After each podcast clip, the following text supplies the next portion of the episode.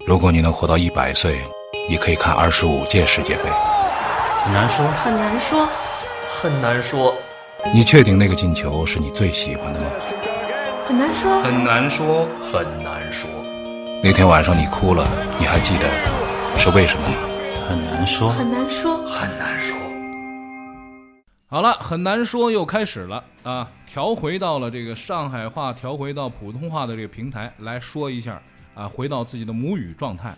那么，首先呢，提醒一下大家，这个很难说这个节目啊，呃，将会放在上海的五星体育的这个公众号的平台上，大家可以关注这个公众号，然后可以在这个公众号上去收听。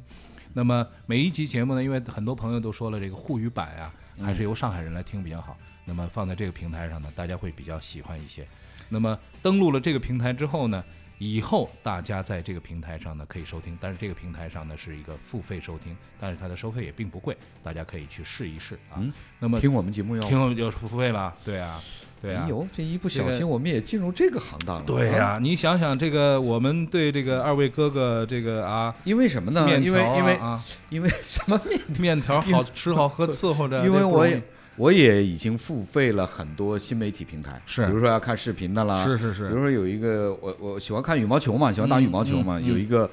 呃看羽毛球的那个这个平平台一年也挺贵的，一百五六十块钱。哦，看羽毛球就得一百五就十，他他那个平台就老转，啊，老我张们那个那那个央视的同行他老不转，他他不老转把着那个版权，他对他又不转，不转你就啊就就比较就火大。大，嗯，对那对那就对，啊，我们现在这个哎收费了。收费了，对对对，我们收费了好吧，那我们这个节目呢，就是每期在这个五星体育的公众号的这个平台上，然后呢，呃，还是会有一些精彩的内容，我们把它剪辑一下，放在这个喜马拉雅的平台上，让大家免费收听。那么两边呢，大家都可以听，都可以去关注一下，感谢大家。同时呢，我们会有更多的这个互动的内容跟大家分享，准备了很多礼品跟大家互动。大家有什么好的意见、好的建议，特别是在这个南先生的小宇宙上有什么好的留言，留言被置顶的或者说点赞比较多的，我们就送奖品。这个后台已经跟我说了，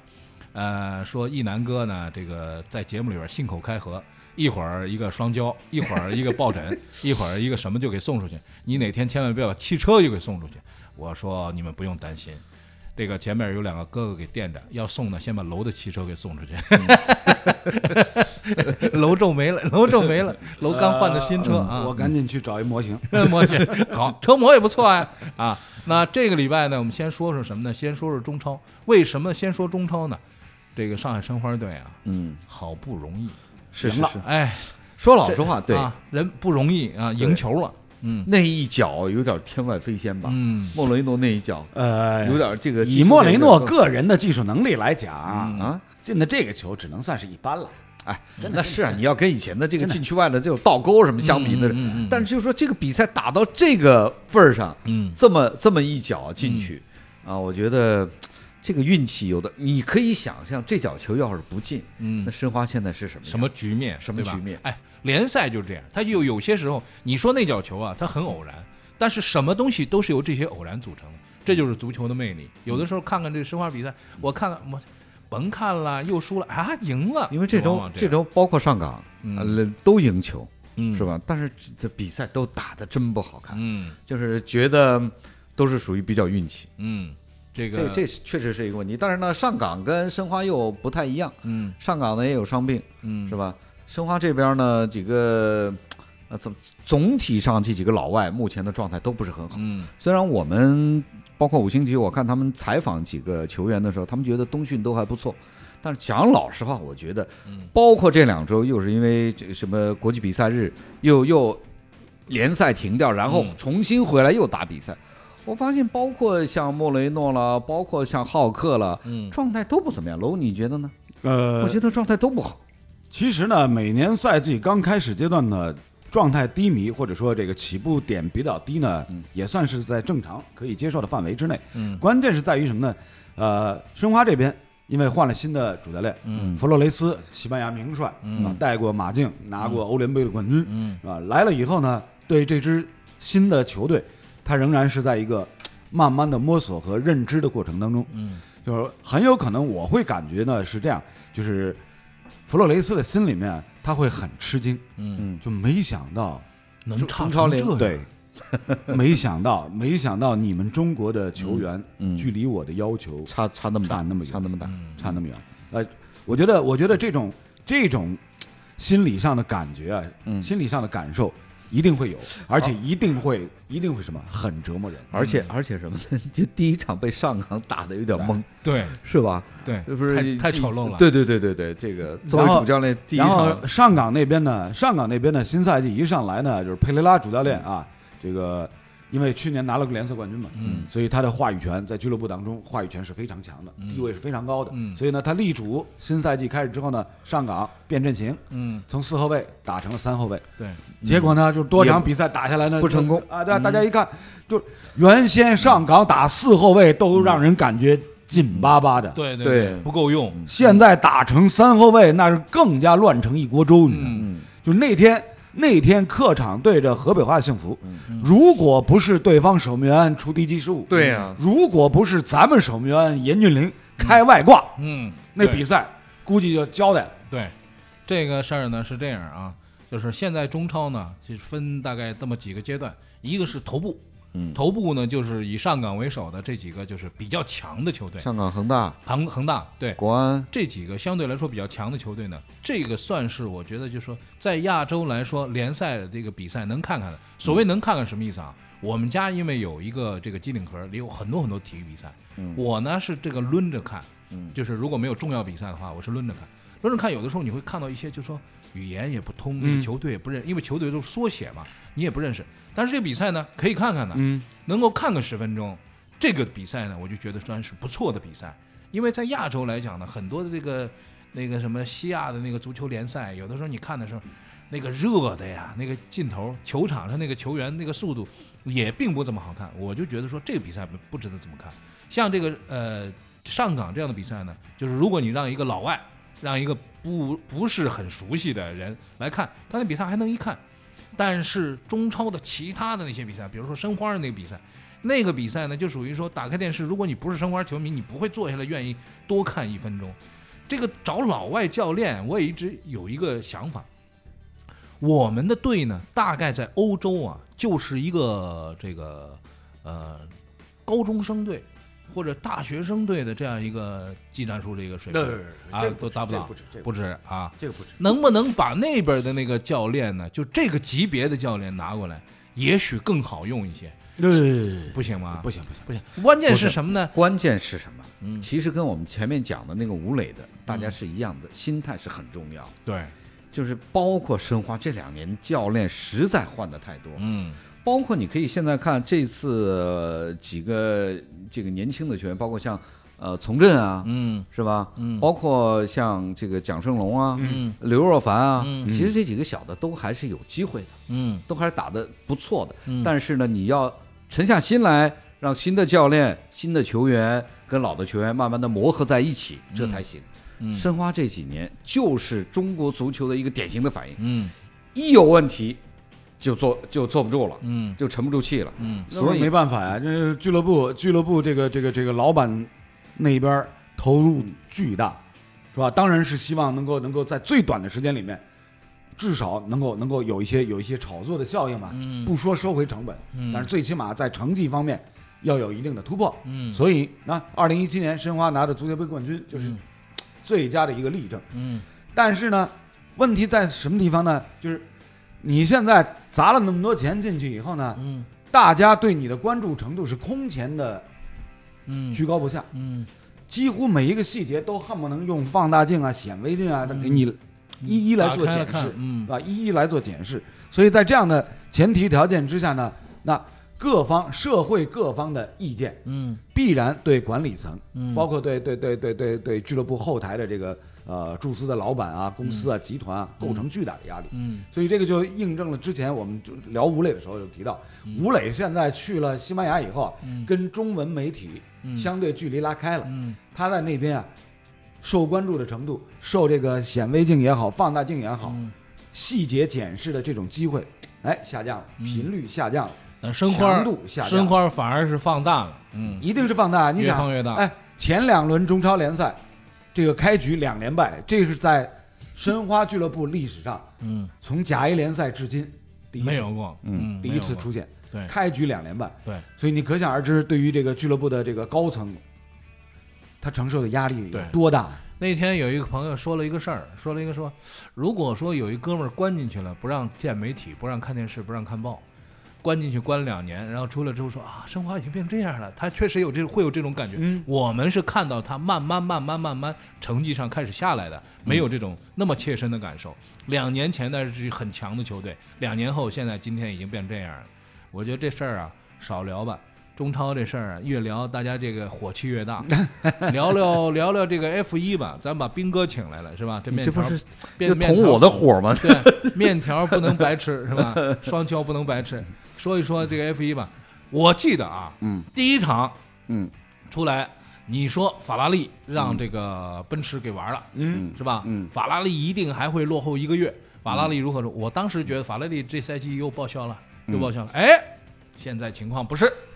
对在人情况但是是情况情况是这样的，啊情况是他的车看起来还真不错。啊，就是为什么呢？他可能第一站在澳大利亚，他没有找到新的调教。嗯你知道，你以以前你看了很多年 F 一，你知道，就是说 F 一它是以精密著称的一项对比对对赛。对对，但是今年呢，F 一这个赛车的新的规则，它是把前翼和尾翼变大都放宽了二十公分，嗯，就变成巨两百毫米。巨大，巨大，就是说这个变化是非常之大嗯的，就是在我们看大概二十多年的 F 一的这个历史上，从来还没有那么规大的则变化一年之间放大这么多对。，给大家介介绍一下，就是嗯二十公分是一个什么概念啊？我们中国的这个汽车，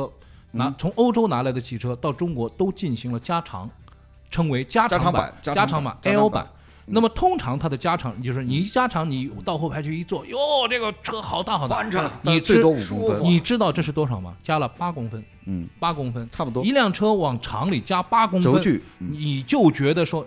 哇，这个车好像好宽敞哦。嗯二十公分是什么概念？二十公分就是腿可以伸直，你可以躺下了，它基本它上是这那个个尾翼的宽度，宽度。所以呢，在气动方面变化非常的大。嗯所以法拉利呢，现在我们也分析啊，也只能是分析，就是说他们在澳大利亚呢，确实没有找准调教。嗯，呃，虽然在巴塞罗那东侧的时候，他们看起来一路领先，而且优势非常的大。嗯，但是他们到澳大利亚有点抓瞎，因为澳大利亚是这种传统赛道呢，对调教要求非常的高，不像到了巴黎，嗯然后再接下来到上海，那么这是新型赛道，都非常的宽大，赛道都二十米以上的这种嗯对宽度，对对呃，所以相对来讲呢，stop go 的这种调教对车队来讲会比较简单，嗯但是呢，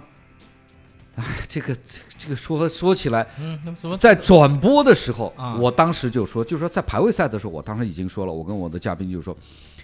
其实我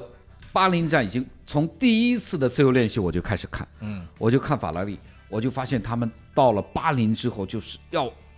非常发力的在跑，嗯就是一到练习赛一开跑。就全力的去冲，他要把这个车的数据对对对，全部拿到。关键在澳大利亚，他自己没明白到底是怎么回嗯事。本来车挺好的，所以到巴黎呢，从自由练习第一节就开始拼命跑，跑得非常的奔放，而且成绩一直很好。嗯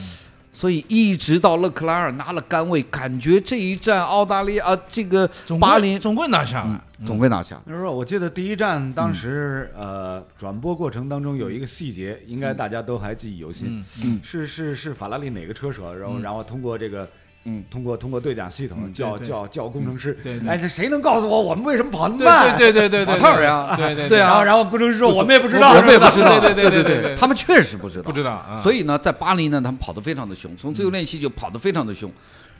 哎呀，所有的，所以说这场比赛其实是打得挺好看的，而且两次进站。嗯其实奔驰这一场比赛的备战是犯了一个非常严重的错误，就是他们在轮胎的软硬度的选择上有一个非常大的错误，就是他们没有给两个车手多带一套黄色的中性胎。嗯，最后打比赛决赛开打的时候，两个车手都只有一套黄色的中性胎。这个讲可能就比较复杂了，就是造成他们这两个车手两停的时候啊，他都只能只有一套中性胎可用。嗯，那么在这一站巴林站最佳的战术两停的应该是红黄黄。嗯，就是一套软胎，然后又两两用套两个中套性半软胎，嗯两个中性胎。但是呢，他们只有一套中性胎，他只能用红红黄，嗯然后要么是红黄红。所以呢，这对奔驰来讲，本来奔驰已经基本举手投降了，嗯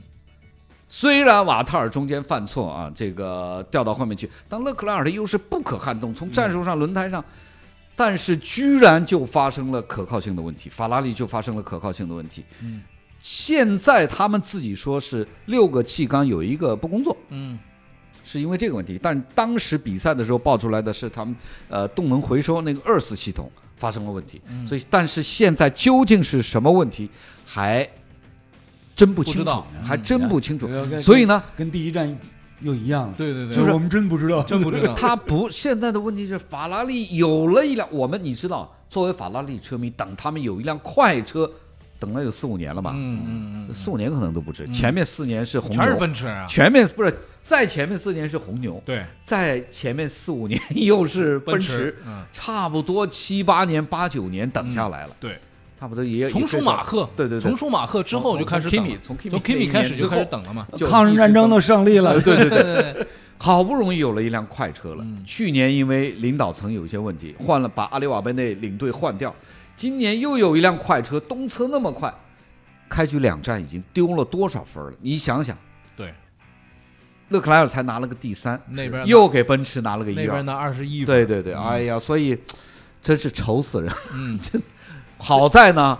对于这个中国的，尤其上海的车迷来讲，下个礼拜可以到上海去见证。嗯哎，没就像哎，没就像我跟你讲，就像有点像那个申花一样，嗯前两场全输，嗯，第三场到上海要翻有没有本儿机会见证要翻这个本儿法拉利嗯而在且这个而赛且季来翻盘？法拉利在上海是运气不不错的，的，不错的，运气对一吧直是不错的。哎对对对对，也有非上海常深厚的这个车迷群体车。迷就上海第一，一站就是巴黎切罗嘛，对对对当年所以还是有点意思，就是说啊，怎么说呢？就是你看，你作为一个法拉利车迷，就就就特特特窝火，嗯，但是呢，从像我们做解说的那一场巴林站的比赛的内容是非常的丰富，嗯，各种那一直不可到预计今天，一直到今天还没有消息出来说到底出了什么事。比诺然后托你知说你知道，是就是气说，缸问题，对这个呢，其实跟这个第一站那个情况呢不太一样。哎，第一站是没出事嗯儿，对，不知道对发对生了对什那么个不更知道可什么怕原因，对那个很可怕，那个就很可就怕是，对就是我软刀子就是慢，拿人，你知道对吗？对对。现在呢，知道出事儿了，但是现在是不知道出了什么事对儿。，而且不知道会不会再出事儿。对对因为这种气缸啊，如果是气缸的这个问题，他们现在那个引擎已经运运回意大利去检测了，然后说上海站的周五还要把这台引擎拿出来跑，嗯，所以呢，现在法拉利就是压力巨大，是呃，不可知性巨大。但是呢大家都知道，这它这台车是快的，对，怪就怪在这儿，最大你知的道吧恐惧，嗯就是对未知的恐 惧。 对，对。没错。啊，这个时候不是大家如果他这台车天生慢，那就那也算了哎，对啊，算了哎嗯我认爱了谁谁了，爱谁谁了。这个呢，就跟那个就是三点零年代一样嗯啊，就是跑到了最后一圈冲线之前，刚缩掉了对，啊，因就为直接现冒在烟引了擎，对，现在引擎缩缸的概率非常小，就很小啊，因为它一年只能用三台嘛，所对以啊这个耐久性是做得非常好。对啊，但问题是，就是说耐久性问题，比如说你真少了一个缸啊，嗯六缸少了一个缸，这个是什么概念？我们呢平时是不太会理解这件事情的。嗯什么叫我的车子少了一百八十匹马力？这个是一什个么缸不工作，什么意思？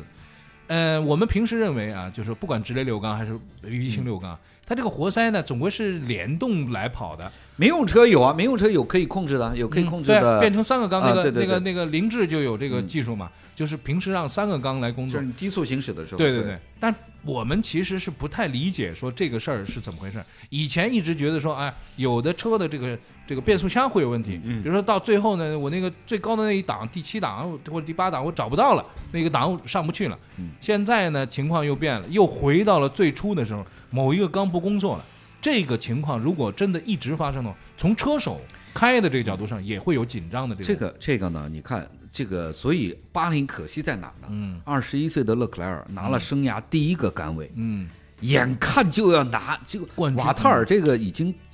讲的不好听一点，在这前面的那个跟汉密尔顿那个攻防当中的这种失误、啊，嗯非常掉身价。低级。嗯然后呢，呃大家就觉得算了，瓦特尔也就二号车手，就就就这么着吧，我们就看勒克莱尔吧。嗯这么好的大好形势下，就是本来有机会一路领先到结束，就是啊，嗯，已经跑到这种程度了，哎呀，本来就是说，因为我们嘛，就是希望，哎呀，一个新人，新的记录，新的赛道，所有都是新的，都是，哎呀，这个就让我想起来在奥运会的历史当中，奥运会马拉松比赛的历史当中，嗯嗯早年间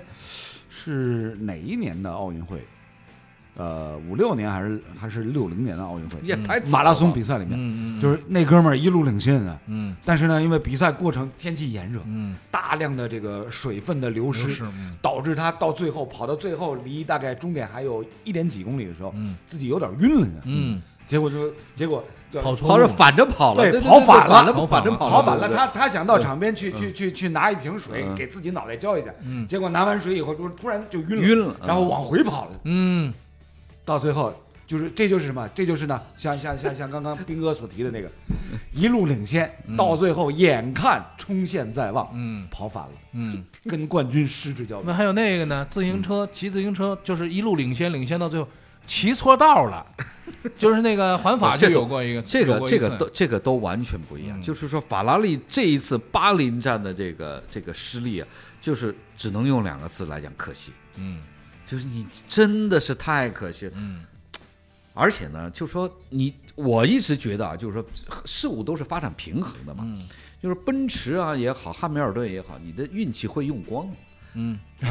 呃对吧？那 人法拉家利也你用的了霉四五运你年了也有到头的时候了嘛。，对呀， 哎好容易觉得这个一九赛季嗯你那就差不多了吧？那就我定是啊对一冥冥中啊，第二站就没有结束，嗯，他的霉运没有结束，就是到上海，啊，上海这个上海到底怎么样？对对惯性使然，哎哎，，这个儿。事儿我觉得是这样，就嗯说那一次那个。呃，我在上海看的最后一场比 赛，李冰他们在解说，我跟他们是连线零，零六年是吧？嗯零六年就是法拉利的那个舒马赫的最后一场上海站，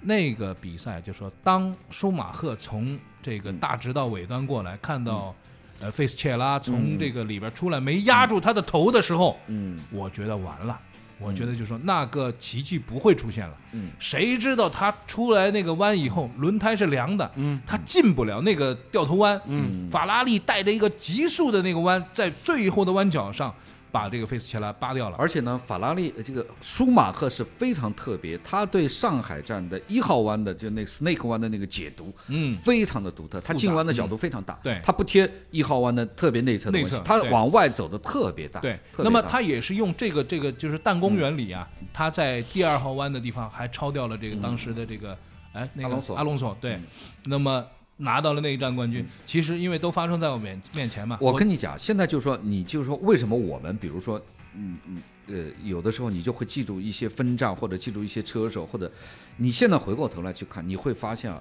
这些车手的在赛道上的驾驶，由于很多瞬间的累积，你会觉得。看上去其实都一样的，嗯就是一辆车在那儿飞快的跑，但是你可以从他的这种动作当中感受到这个车手的驾驶风格的性格，嗯，你看得到那个车手的性格，你知道吗对，这个就是最高端的这种，嗯这这这种表演和比赛，在现在的 F 1的车手当中，嗯可以讲能够展现出性格的，可能只有汉密尔顿、嗯小和黑一个不不不和那个维斯塔潘，嗯只有这两个人。你看得到他的性格的，就是说他是特别张扬的，嗯有的时候不讲理的，是愣头青的，或者是他有极端的这种技巧和能嗯力。嗯我只有怎两么个。我怎么印象当中前几年那个阿根廷那个马尔多纳多也很有性格，嗯，也很有性格啊，但是他至少不会把自己的团队撞出去，嗯他们有他们有两性格，对嗯两个人领先。两个人都领先，然后把自己格的罗斯团 队让撞出撞出去格罗斯让，这种这这在以前比赛里边没怎么看到过， 说一块儿出去了啊，这样子啊。那其实呢，我觉得就是说从 F 1的这个角度上来看呢，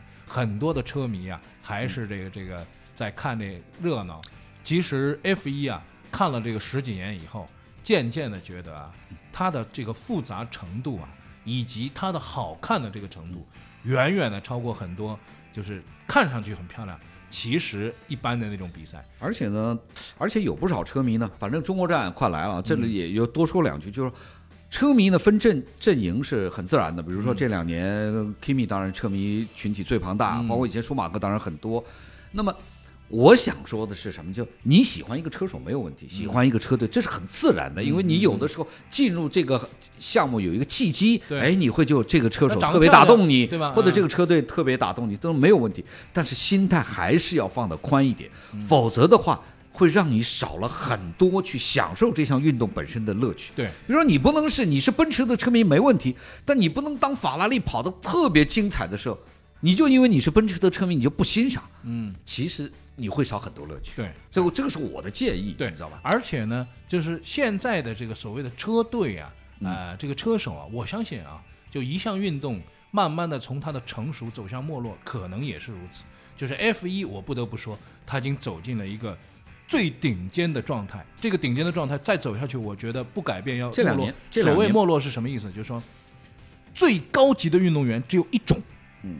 就不像说一个运动发展到它的最庞大的这个最优秀的时候，应嗯该是有无数种运动员可以成为最顶尖的。可是再往下发展的话，它就会发展成只有一种，呃，比如说那个前两天跟他们在聊女子高尔夫，没有到没有到最顶尖的状况，为什么？女子高尔夫的选手还很胖，嗯，体重还很大，将来应该是出现一个体脂比极高呃极低，然后肌肉力量极大的选手。以后所有的球员都这样。你看男子比赛，现在高尔夫的男子比赛人长都差不多，那为不什就么？是网球界的纳夫拉蒂诺娃嘛？，对，网球界纳夫拉蒂诺娃那个年代还是、还是他是最早进健身房进健身的房对女网球运动员。对，那么未来就是大家都要健身了。其实现在的网球，说实话，比我们那时候看网球难看多了。为什么呢？那个时候有好多什么埃德伯格、贝克尔，那叫发球上网有型各种不同的类型、不同的风格对交织在一起，现在看底线谁、谁更啊，其实其实呢，这里面就是中国人的老话嗯“百家争鸣，嗯百花齐放嗯”啊。如果到最后呢，都只是呃趋向于比较类似的同一种的类型、同一种的风格的话，嗯就会让大家产生什么审美的疲审劳。美疲劳对。但是呢，话也得说回来，我是觉得，就任何一个运动项目啊，嗯自身发展的规律当中，一定是有这样的一个一个脉络，嗯就是每隔多少年，哎，会有会有一个风格方面的一个变化，嗯然后呢，风格变化到一定的程度呢，又开始逐渐逐渐的趋同，嗯逐渐逐渐的趋同，这就这就类似于像像像像这个欧洲五大联赛，嗯过去。啊，英式足球，嗯，这个西班牙、意大利啊，意大利就是大家大家的风格，哎，泾渭分明。嗯但是呢，随着资本的大量的注入，嗯，各家俱乐部嗯越来越有钱去砸那些优秀的球员，对，所以呢，必然造成什么？各支球队的技术含金量嗯逐渐逐渐的都在提升，嗯都在提升。提升了以后，因为你找的肯定也是巴西的球员，或者是阿根廷球员，或者是西班牙的球员，嗯所以呢，哎，你你会发现就是，你看英超居然也出了阿森纳队，对，然后又出了瓜迪奥拉领军的这个曼城队，嗯是吧？大家现在很期待就是曼城队跟巴塞罗那嗯，碰在一起，能够看一看，哎，就是看一看瓜塞瓜迪奥拉的前世今生，嗯是吧？啊而且呢，这里面说其实有一个很重要的，就是我上次看德国人的一个一篇文章的介绍，就是说这里边这个三四十年有一个重要的影响体育，它指的是各种项目。嗯的一个趋同的原因是技术的提升，它指的是什么技术？各项技术，尤其是数据的采集。嗯比如说网球，嗯，它现在你说的当年什么麦肯罗有埃德伯格啊，有发球上嗯网啊，有有有什么各种打法，但是当技术一旦可以把所有的优秀球员的数据、他的发球的点，所有的东西全部高度集成的时候呢，嗯，他数据拿来一分析，嗯，什么样的球是最容易得分的，嗯，是最合理的，对，然后这个数据就马上应用到青少年的嗯，培训当中。对他们的，所以这个十年一过，你就会发现，他们著都按名这的个网球走的学校出来的人，男的女的都一样路子越来越越来越一个模子里出来的，对对对，这个是技术对于比赛带来的一个重大的我问我题。我跟大家说一个技术，只有是哪一个项目，他们觉得哪一个项目不大行呢？足就是球足球。嗯，因为他多人足球这多个人，他说足球呢，就是就像你说巴西的、嗯西班牙的、这个意大利的、跟法国的、跟阿根廷的，都是小孩儿开始踢，嗯就是你没有办法以一个标准，嗯他那个数量太庞大，嗯，而且数据球量的太变化大哎太多，对球的变化太多，所以呢，他不可能要求说每一个人都按照梅西踢或者按照贝肯鲍尔踢，没有，他没有这办个法。其实呢，但是在大量的其他项目当中，就是数据起的决定性的早在作用五十年代，早在五十年代，苏联人就做过一件事情，他们做什么事情呢？他们要在苏联打造加林 查，因为加林查是世界上当时世界上最优秀的球嗯员，巴西球员加林查，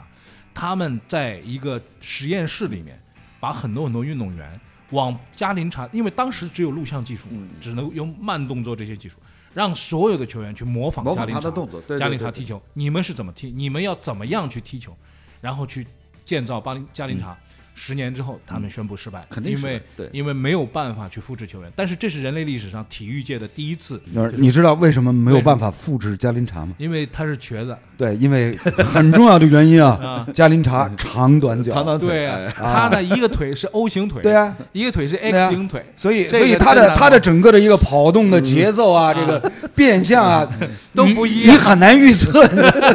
你抓不住他。 哎，说一个大数据的这个事情给大家听，这个东西我是服了。什么叫服了？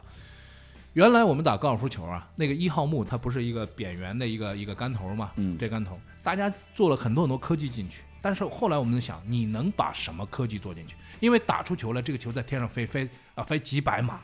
你怎么去做这个数据？然后今年二零一九年，嗯这个 Callaway 出了一个球杆嗯叫 Epic Flash，、嗯，这个杆头杆面还是一样啊，薄薄的一层钛合金，在杆面里边填充了一种塑料。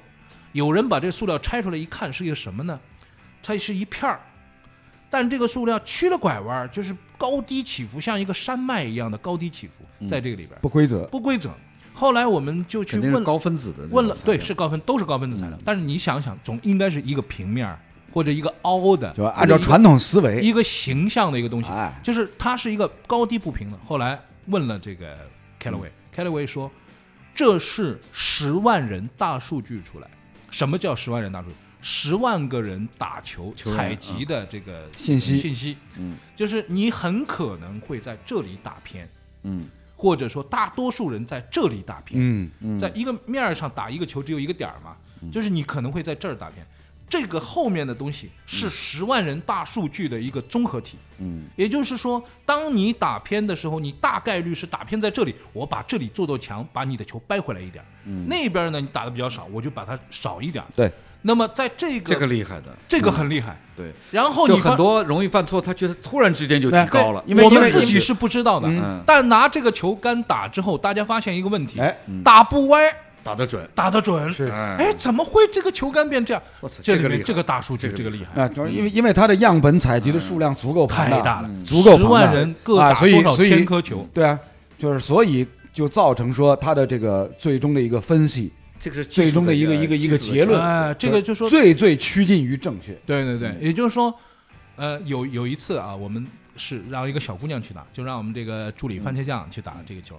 然后番茄酱拿这个球杆打出来就是歪的，人家说，哎呀，不好意思，嗯你你不在大数据里面。十万人之 外，十万零你一在个，大数据之外， 因为她是女生嘛，她拿着男生的球杆打，确实是不一样。现在的大数据啊，我可以说就是大数据未来会不会把足球也趋同？因为我们知道啊，比如说棋类游戏，围棋里边有一个东西叫定式，定式就说这样下，后面你这样下是对的，但是定式一直在打破，就是。后来十年后，有人发现这样下这样下是错的，那么这个定式就被去掉了。那么现在当计算机来了之后呢，哎没有对定式了。呃，喂，定式还是有，嗯呃，围棋发展的过程当中呢，就是定式也是在不断的变革，嗯，呃，很多过去老的定式，大家觉得说，哎，呃传承下来嗯是吧，有一定的依据，有一定的道理。但是呢，随着像阿尔法狗，嗯，人工智能的出现，嗯，就大量出来的了大量的老的定式，嗯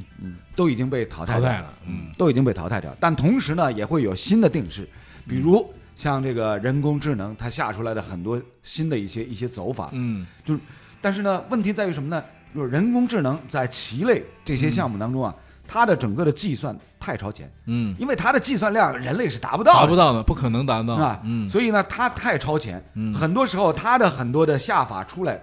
应该是成为定式的，但是暂时人类棋手还接受不理了，理解不了，对理解不了，理解是有这样的不了情况出现啊。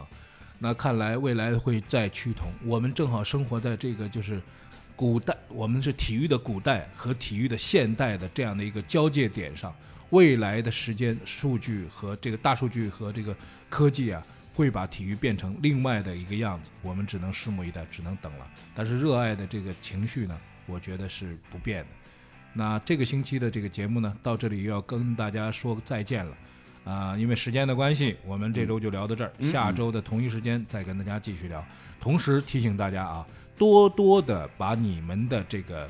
呃意见和建议带进到节目当中也好，让我们一块儿来把这个节目呢越办越好，让大家收听率呢越来越高，好吗？非常感谢大家，同时提醒大家，这周也是有这个奖品送给大家的，我们会在公众号当中跟大家公布。好了，再一次感谢楼哥和斌哥，我们下周再见。嗯，好，再见再见。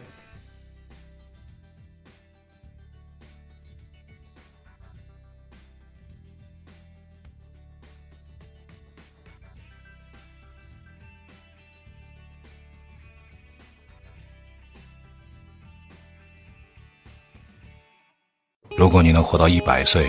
你可以看二十五届世界杯。很难说，很难说，很难说，你确定那个进球是你最喜欢的吗？很难说，很难说，很难说，那天晚上你哭了，你还记得是为什么吗？很难说，很难说。很难说。